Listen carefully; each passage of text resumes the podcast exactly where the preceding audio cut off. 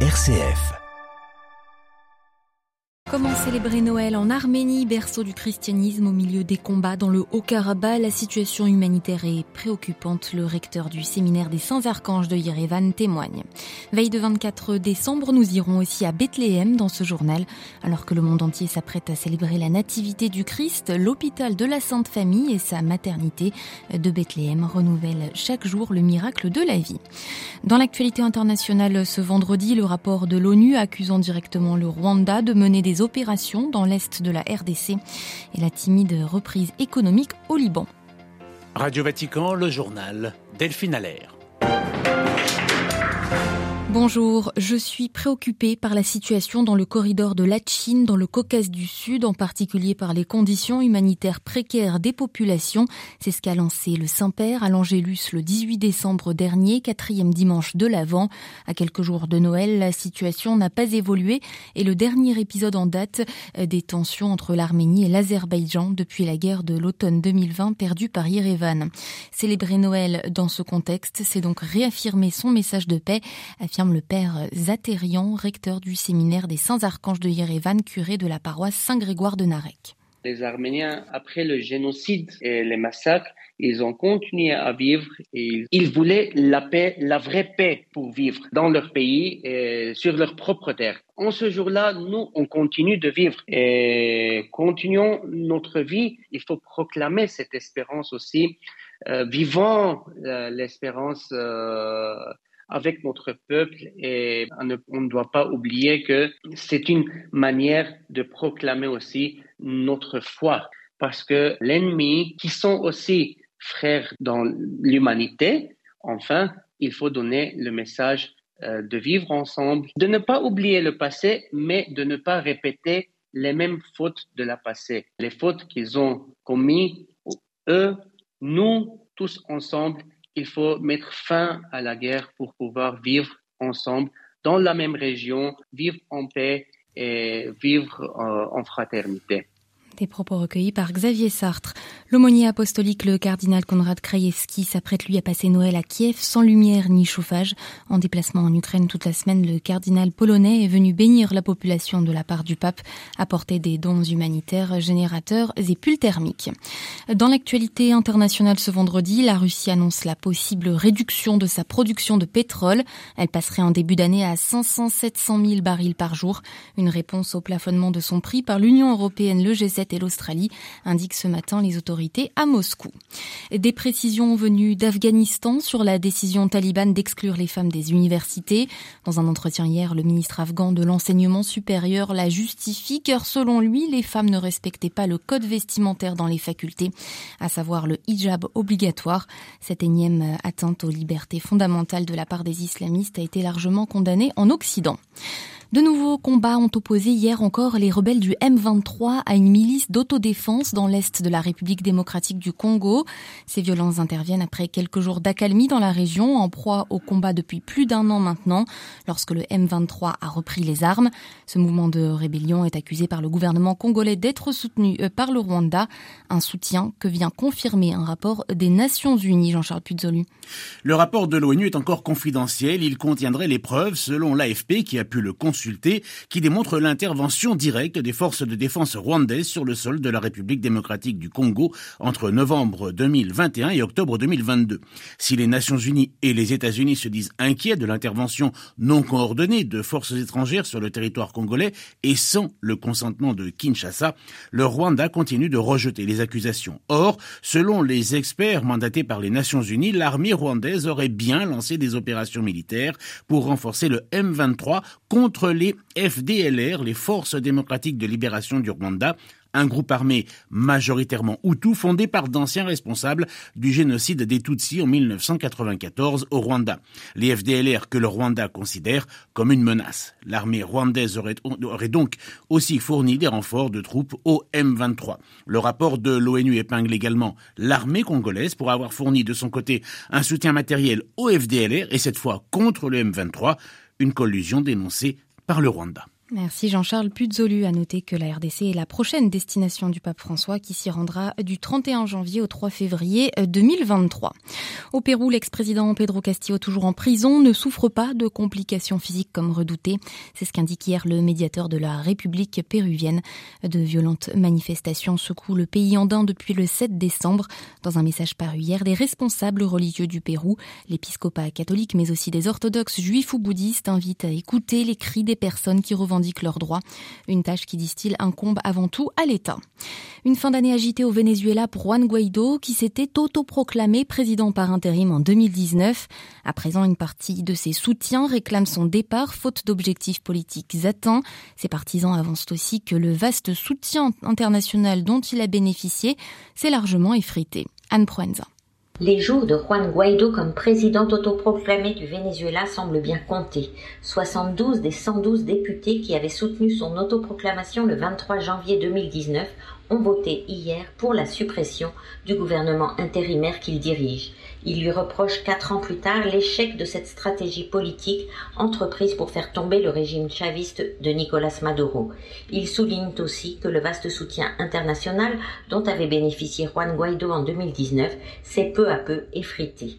Le vote a eu lieu lors d'une session virtuelle du Parlement élu en 2015 qui se dit légitime, contrairement à celui à majorité chaviste élu cinq ans plus tard.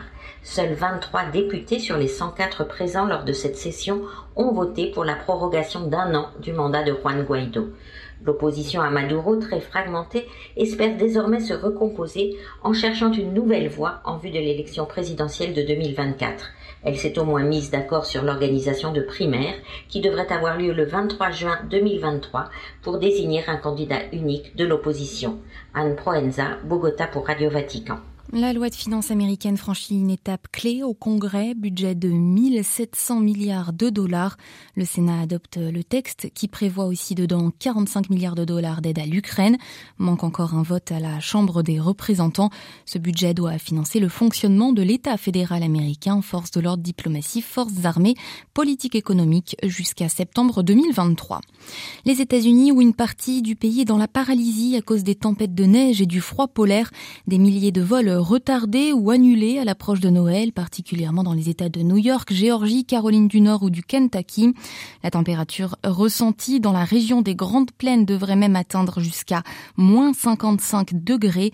Et pourtant, selon la puissante association américaine de l'automobile, environ 112 millions de personnes doivent voyager au moins 80 km entre aujourd'hui 23 décembre et le 2 janvier. Dans le Pacifique, aux îles Fidji, le gouvernement est accusé d'alimenter la peur avec le déploiement de l'armée. L'archipel aux 300 îles est en pleine crise politique après une élection législative à la victoire de l'opposition contestée par le parti au pouvoir. C'était il y a dix jours. L'horizon s'éclaircit-il au Liban? Le Premier ministre libanais a annoncé hier une timide croissance au pays du Cèdre pour l'année 2022. Après deux années de contraction, Najib Mikati a cependant prévenu que l'avenir du pays sera s'il ne s'engage pas résolument sur la voie des réformes. Beyrouth, Paul Khalife. Selon la Banque mondiale, les deux dernières années ont été marquées au Liban par une sévère contraction du PIB, avec moins 26% en 2020 et moins 10,5% en 2021. Le Premier ministre a annoncé une amélioration cette année avec une croissance en termes réels de près de 2%. Cependant, cette faible croissance ne repose pas sur des bases économiques solides. Elle s'explique, selon Najib Miati, par l'afflux de touristes et l'augmentation des transferts en devises des expatriés au bénéfice de leurs familles. Quoi qu'il en soit, cette amélioration ne profite pas à la majorité des Libanais, dont plus de 80% vivent sous le seuil de pauvreté selon la Banque mondiale. Ces derniers jours, la livre libanaise a enregistré des bas historiques face au dollar, contribuant à détruire davantage le pouvoir d'achat et provoquant une inflation des prix de première nécessité et du carburant. Si croissance il y a, l'écrasante majorité des Libanais ne le ressentent pas. Ils continuent de se battre pour boucler leur fin de mois et pour assurer les besoins de survie élémentaires. Najib Miati a d'ailleurs été franc dans ses propos. Le Liban, a-t-il dit, est à la croisée des chemins. Ce sera soit la reprise économique espérée, soit le sombre déclin. Paul Khalife, Beyrouth, RFI pour Radio Vatican. Et puis en Europe, accord entre la Suisse et la France pour le télétravail des frontaliers. 200 000 personnes sont concernées et pourront désormais télétravailler librement sans remettre en cause l'état d'imposition de leurs revenus.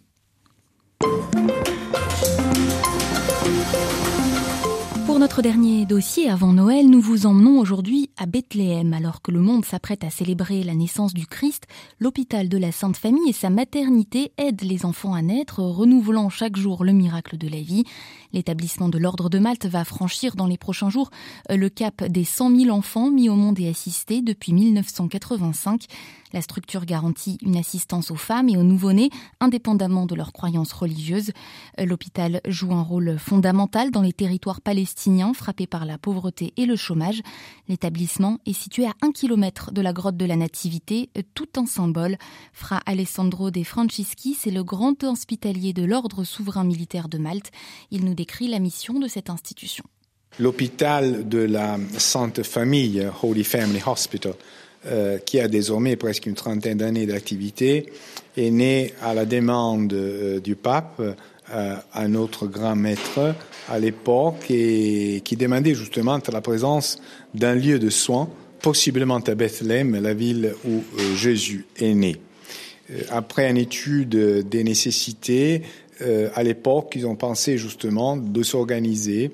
Et dans cette belle maison qui était et reste encore une propriété des sœurs filles de la charité, donc Saint-Vincent de Paul, Saint-Louis de Marillac, euh, ils ont créé effectivement un hôpital. Un hôpital qui aujourd'hui est considéré un lieu de référence en Palestine euh, pour les soins aux, aux femmes enceintes et, et aux nouveau-nés. Euh, pour vous donner une idée, euh, nous avons euh, aujourd'hui, d'ailleurs nous attendons entre fin décembre et début janvier de célébrer ou de comptabiliser le cent millième nouveau-né de l'hôpital de la Sainte Famille.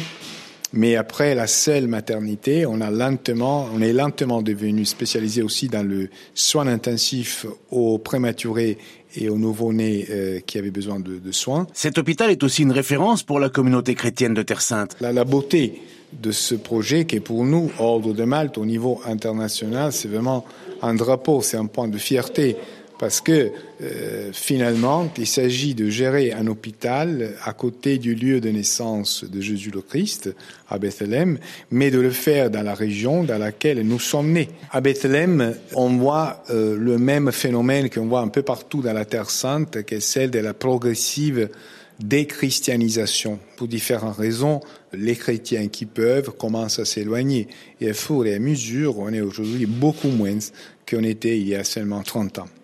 Mais euh, on a une présence chrétienne euh, très active avec l'hôpital de la Sainte Famille dans laquelle on donne l'assistance à toutes les femmes qui le demandent sans jamais demander leur appartenance religieuses. La grande majorité sont des femmes euh, musulmanes, mais c'est vrai qu'ici on donne soin à des femmes aussi, des familles chrétiennes, et on a employé, et donc on a embauché un certain nombre d'employés, et donc aussi des chrétiennes, des chrétiens qui étaient formés professionnellement, salariés, et qui peuvent donc assurer la condition minimale pour vivre et continuer à vivre ici. Donc ça, je trouve que c'est très important parce que euh, il faut absolument que les chrétiens soient présents en Terre Sainte. Et euh, donc l'idée de le faire en assurant aussi des soins à la population locale et de le faire dans la tradition de l'ordre, qui est une tradition de neutralité. On n'est pas là que pour servir seulement les chrétiens, mais c'est beau, euh, c'est très beau, cette présence qui présente justement la, croix euh, octogone, la, la, croix à huit pointes, euh, qui est la tradition de l'ordre de Malte, mais euh, capable de parler le langage d'aujourd'hui euh, vers les personnes qui ont besoin de nos soins. Votre structure est significative des valeurs défendues par l'ordre de Malte. Je pense que l'hôpital de la Sainte Famille est devenu désormais pour nous, Ordre de Malte, l'hôpital en guillemets, et devient donc le lieu emblématique dans lequel tous les membres et tous les bénévoles de l'Ordre de Malte dans le monde entier peuvent se reconnaître et peuvent évidemment collaborer à garder de bons niveaux. Alessandro De Franciscis, grand hospitalier de l'Ordre de Malte, était ce matin l'invité du dossier de Radio Vatican. Et avant de refermer ce journal, un mot justement du message de Noël des chefs des églises de Terre Sainte. Depuis Jérusalem, les patriarches chrétiens de la ville trois fois sainte rappellent que le message d'incarnation de la naissance du Christ est une balise d'espoir dans les souffrances du monde et qu'il doit nourrir un esprit de bonne crainte et d'émerveillement.